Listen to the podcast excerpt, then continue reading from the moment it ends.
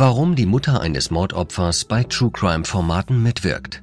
Eine Audiostory des Weißen Rings. In einigen Szenen dieser Folge wird körperliche und seelische Gewalt beschrieben. Wem es damit nicht gut geht, hört sich diese Folge bitte nicht alleine an. Die Macher von Podcasts oder anderen True Crime Formaten sollten sich mit den Opfern auseinandersetzen, sie zu Wort kommen lassen und ihnen die Möglichkeit geben zu sagen, nein, das will ich nicht.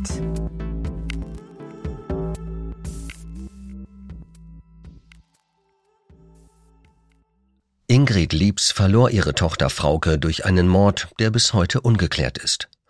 Frauke verschwand im Jahr 2006. Per SMS und Anruf stand sie in Kontakt mit ihren Angehörigen, bevor sie getötet wurde. Ihre Leiche wurde Monate später entdeckt.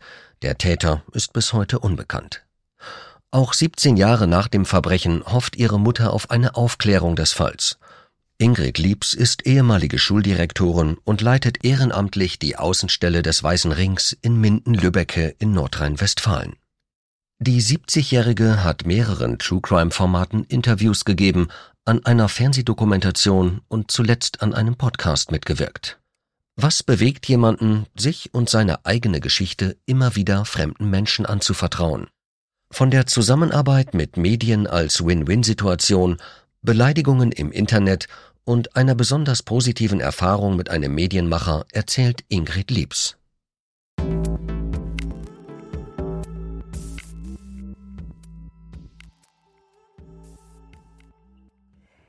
Im Fall meiner Tochter gab es am Anfang nur die konventionelle Berichterstattung in den Printmedien und im Fernsehen. Die könnte man meiner Meinung nach im weitesten Sinn auch zu True Crime zählen, weil sie entsprechende Reaktionen bei den Zuschauern und Lesern hervorruft. Aber im Laufe der Jahre kam etwas Neues dazu. Es haben sich professionelle True Crime Formate entwickelt, die die Informationen immer so aufbereiten, dass es nicht langweilig wird. Diese sind ganz klar darauf ausgelegt, Zuhörer oder Zuschauer zu unterhalten. Auch die Form hat sich verändert. Im Internet gibt es zum Beispiel Podcasts. Meistens erzählen sie abgeschlossene Fälle nach. Manchmal aber eben auch nicht abgeschlossene Fälle, wie bei mir. Wenn Medien Kriminalfälle für True Crime aufgreifen, dann in erster Linie, weil sie denken, das interessiert unsere Leser oder Zuschauer, das lässt sich gut verkaufen und das steigert unsere Auflage und damit die Einnahmen. Davon leben die Medien. Als Betroffene muss man sich bewusst machen, dass man da nicht den absoluten Menschenfreund vor sich sitzen hat, mit dem man über den Fall spricht, sondern jemanden, dessen Beruf es ist, dafür zu sorgen, dass sein Arbeitgeber auch finanziell vernünftig dasteht. Dann muss man abwägen, was bringt mir das? Kann ich daraus eine Win-Win-Situation machen? Denn ich mache nicht bei diesen Produktionen mit, weil ich gerne in der Öffentlichkeit stehe. Für mich ist wichtig, dass mein Fall aufgeklärt wird. Einfach, weil ich wissen möchte, was ist passiert und warum. Warum gab es für den Täter am Ende keinen anderen Ausweg, als meine Tochter zu töten? Und dafür brauche ich die Öffentlichkeit. Ich brauche Hinweise, ich brauche die Justiz, die diesen Hinweisen nachgeht. Beides gab es irgendwann nicht mehr, als die aktuellen Nachrichten nach der Tat versiegten. Mein Fall war aus der Öffentlichkeit verschwunden. Die Justiz tat meiner Meinung nach nicht genug. Wenn ich an True Crime Produktionen mitwirke, kann ich das ändern und auf Fraukes Mord aufmerksam machen. Doch durch die Rückmeldungen von Zuschauern, Lesern, Zuhörern, die ich aufgrund dessen erhalte, kann ich einen gewissen Druck erzeugen, denn die Polizei muss diesen Hinweisen zumindest nachgehen. Inzwischen schaue ich mir die Leute, von denen ich Anfragen für True Crime Formate bekomme, vorher genau an. Ich google, was haben die schon gemacht? Wie gut oder schlecht war das? Haben die Erfahrung mit solchen Fällen? Ich mache das ganz akribisch, damit ich weiß, mit dieser Person kann ich zusammenarbeiten oder nicht. Aber das schützt natürlich nicht hundertprozentig vor Enttäuschungen. Bei einer Anfrage eines Regionalsenders habe ich einmal recherchiert und entschieden, der Sender ist öffentlich-rechtlich, das wird schon gehen. Das Ergebnis war dann nicht wirklich schlecht, es hat mich aber auch nicht vom Hocker gerissen, blieb irgendwie blass und wenig aussagekräftig. Manchmal informieren sich Journalisten nur ganz grob und stiefeln dann los, so als ob sie über eine Sportveranstaltung berichten sollten. Die haben sich im Vorfeld überhaupt nicht klar gemacht, dass sie Menschen treffen, die ein großes Leid erlebt haben und mit denen man entsprechend respektvoll umgehen muss. Ich finde, es sollte eigentlich zum Handwerkszeug eines Journalisten gehören, dass er sich über das, was er tut, Gedanken macht. Ich habe den Eindruck, dass einige Redakteure einfach irgendwie Geld verdienen wollen. Die werden zum Teil schließlich nach Zeilen bezahlt. Aber es gibt auch respektvolle, gute Journalisten. Nur leider gibt es eben auch die, die einfach mit True Crime Geschichten Profit machen wollen und denen es völlig egal ist, wie viel menschliches Leid dahinter steckt. Sich auf solche Leute einzulassen, ist ein Abenteuer.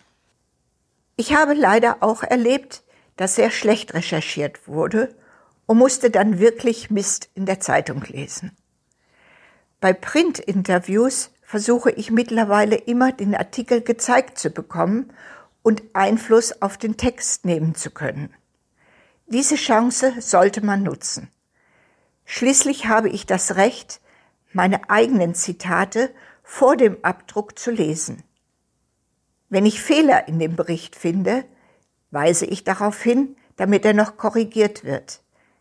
Das ist meiner Erfahrung nach bei neueren Formen wie Podcasts oder Filmen nicht immer möglich. Wobei ich auch schon Podcasts nachträglich durchkorrigiert habe und gesagt habe, das kann so nicht im Netz bleiben. Manchmal funktioniert das, aber nicht immer, weil sich die Macher nicht darauf einlassen. Dabei müsste der Respekt vor den Opfern das oberste Gebot für die Macher sein. Und sie sollten im Vorfeld eine gewisse Reflexion darüber leisten, was durch solche Formate mit den Betroffenen passiert. Dazu gehört für mich, dass man ein Opfer fragt, ob man einen Podcast, einen Film oder einen Artikel machen darf. Aber das ist keineswegs Standard.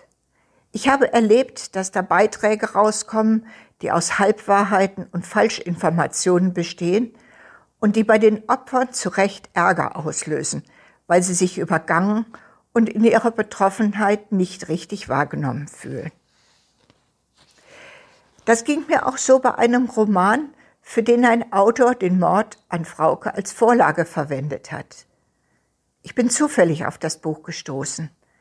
Der Fall wurde ins Ausland verlegt, aber zum Beispiel wurde der Inhalt der ersten SMS, die Frauke nach ihrer Entführung geschickt hatte, wörtlich übernommen. Dann wurde ein Szenario entworfen, für das es in der Realität keine Belege gibt. Über diese Sache habe ich mich furchtbar geärgert. Aber so etwas werde ich wahrscheinlich nicht verhindern können. Ich habe auch entdeckt, dass Online-Sachen veröffentlicht wurden, ohne dass ich davon wusste. Podcasts, die gut gemeint, aber nicht immer gut gemacht waren. Bis hin zu beleidigenden Videos. In einem wurde ich als hirnverschissene Mutter beschimpft. So mit dem Leid anderer Menschen umzugehen, das finde ich respektlos. Die Macher von Podcasts oder anderen Crime Formaten sollten sich mit den Opfern auseinandersetzen, sie zu Wort kommen lassen und ihnen die Möglichkeit geben zu sagen, nein, das will ich nicht. Jedes Opfer hat doch jederzeit das Recht, Nein zu sagen, selbst wenn es schon Vorgespräche gab und ein Interviewtermin feststeht. Das müssen Journalisten akzeptieren. Da sollten Opfer kein schlechtes Gewissen haben. Man sollte in sich gehen, wenn man merkt, das ist nicht das, was ich will. Aber es kostet natürlich Kraft, kurzfristig etwas abzusagen und die Journalisten auf Distanz zu halten. Das gilt auch für unangekündigte Kontaktaufnahmen. Als Jahre nach dem Mord an Frauke hier in der Gegend ein großer Mordfall aufgedeckt wurde, riefen mich sonntags um die Mittagszeit mehrere Lokaljournalisten an und fragten nach einem Zusammenhang der Taten. Und dann kamen Fragen wie, sagen Sie, hatte Ihre Tochter eigentlich noch Haare, als sie gefunden wurde? Das ist völlig distanzlos. Ich antwortete, hören Sie, ich habe mir die Fotos nicht angeschaut und ich möchte nicht auf dieser Ebene mit Ihnen reden. Am nächsten Tag musste ich ein RTL-Fernsehteam von meinem Grundstück werfen, das mich für ein Interview abpassen wollte. Das habe ich dann auch nach einer Bedenkzeit, die ich mir genommen habe, nicht gegeben. Wenn man als Opfer merkt, dass die Art und Weise, wie Medien auf einen zugehen, verletzend ist, darf man die Notbremse ziehen und Nein sagen. Denn es macht etwas mit einem, wenn man angesprochen wird, wenn man angeschrieben wird, wenn man angerufen wird. Bevor man sich auf eine Zusammenarbeit mit Medien einlässt, sollte man sich auf jeden Fall sehr gut überlegen, ob man das emotional aushält. Denn es wird Reaktionen aus der Öffentlichkeit geben, die retraumatisierend sein können. Ich kannte das schon aus der Zeit kurz nach der Tat, da mich wildfremde Leute auf der Straße angesprochen sind Sie die Frau Liebs, die Mutter von Frauke? Ja, ich wollte nur mal sehen, wie Sie so sind und wie Sie so reden. Damit muss man umgehen können. Wenn man nicht stabil genug ist, kann ich nur jedem raten, die Finger davon zu lassen. Seit 2020 habe ich auch eine Webseite zum Fall, über die jeder Hinweise zum Mord an Frauke geben kann. Sie werden dann auch an die Polizei weitergeleitet. Ich überlege, die Homepage in diesem Jahr abzuschalten. Denn es melden sich nicht nur Menschen, die tatsächlich Mitteilungen haben, die auch überprüfbar sind und so vielleicht zur Aufklärung beitragen. Leider melden sich über die Homepage oft Menschen, die recht krude Theorien, aber kein Wissen zum Fall haben. Das nervt, ist nicht zielführend und einfach nur ein belastendes Ärgernis. Ich habe auch eine sehr positive Erfahrung gemacht. 2015 erhielt ich einen höflichen und empathischen Brief von einem Journalisten, der einen Artikel über den Fall für Sternkrime schreiben wollte. Diese Art der Kontaktaufnahme hat mir die Möglichkeit gegeben, in Ruhe darüber nachzudenken, ob ich darauf reagieren möchte. Und dann habe ich Kontakt aufgenommen und gesagt, ich weiß noch nicht, ob ich das mache, aber ich finde es interessant und wir können uns kennenlernen. Er hat mir die Zeit gegeben und wir haben mehrere Gespräche geführt. Aus diesen hat der Journalist einen Artikel gemacht, den ich bis heute super finde. Er hat nämlich nichts kommentiert, er hat nichts bewertet, er hat nichts interpretiert, sondern er hat einfach die verschiedenen Betroffenen mit ihren Aussagen nebeneinander stehen lassen. Und der Leser konnte sich eine Meinung, ein Urteil bilden. Ich habe auch Menschen aus dem Umfeld meiner Tochter ermutigt, mit diesem Journalisten für den Artikel zu sprechen, weil er meiner Erfahrung nach vertrauenswürdig ist.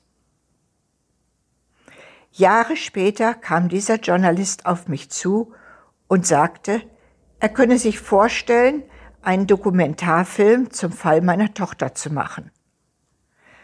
Vom ersten Gespräch bis zur Realisierung dauerte es fast zwei Jahre. Aber da hatte ich das Gefühl, dass ich zu nichts überredet werde. Es war eher so, dass mir Vorschläge gemacht wurden. Das Ganze war sehr anstrengend, vor allem wenn wir mehrere Tage hintereinander gedreht haben. Wenn man sich auf so etwas einlässt, muss man die Journalisten und die Zuschauer noch näher an sich ranlassen, weil dann auch die Frage kommt, haben Sie Fotos, vielleicht sogar Videos? Das Vertrauen zwischen diesem Journalisten und mir ist über die Jahre gewachsen. Deshalb habe ich ihm Videos gegeben und gesagt, suchen Sie das raus, was für den Film passt. Er stimmte seine Auswahl dann aber auch mit mir ab, bevor das Material in den Film einfloss. Ich glaube, er hat auch die anderen Opfer im Blick gehabt, nicht nur mich als Mutter, sondern auch Fraukes Geschwister, ihren Mitbewohner, ihre Freunde. Als nächstes Medium kam dann der Podcast. Auch da habe ich mich auf den Journalisten eingelassen, weil ich den Eindruck hatte, was er da macht, das ist sorgfältig und fundiert. Da geht es nicht nur um den schnellen Euro, den man verdienen will, sondern da ist wirklich ein Interesse an dem, was dahinter steht. Dahinter steht natürlich die Suche nach dem Täter. In den ersten Folgen des Podcasts geht es sehr stark um die sachliche Seite des Geschehens. Dann aber auch um die Frage, was ist mit den Menschen passiert, die betroffen waren? Mit den vielen Erfahrungen, die ich aus den verschiedenen True Crime Formaten und Machern gesammelt habe, lässt sich sagen, es gibt Sternstunden im positiven wie im negativen Bereich. Ich habe über die Jahre hinweg viel dazugelernt und immer wieder reflektiert. Rückblickend gibt es Sachen, da gestehe ich mir ein, da hätte ich besser nicht mitgemacht. Aber dadurch bin ich auch für jedes nächste Mal, wenn ich eine Anfrage bekam, ein bisschen stärker geworden. Das Wichtigste für mich ist, dass Fraukes Fall aufgeklärt wird. Sollte es jemals dazu kommen, weiß ich noch nicht, ob ich danach noch bei einem True Crime Format mitmachen würde. Das werde ich dann entscheiden.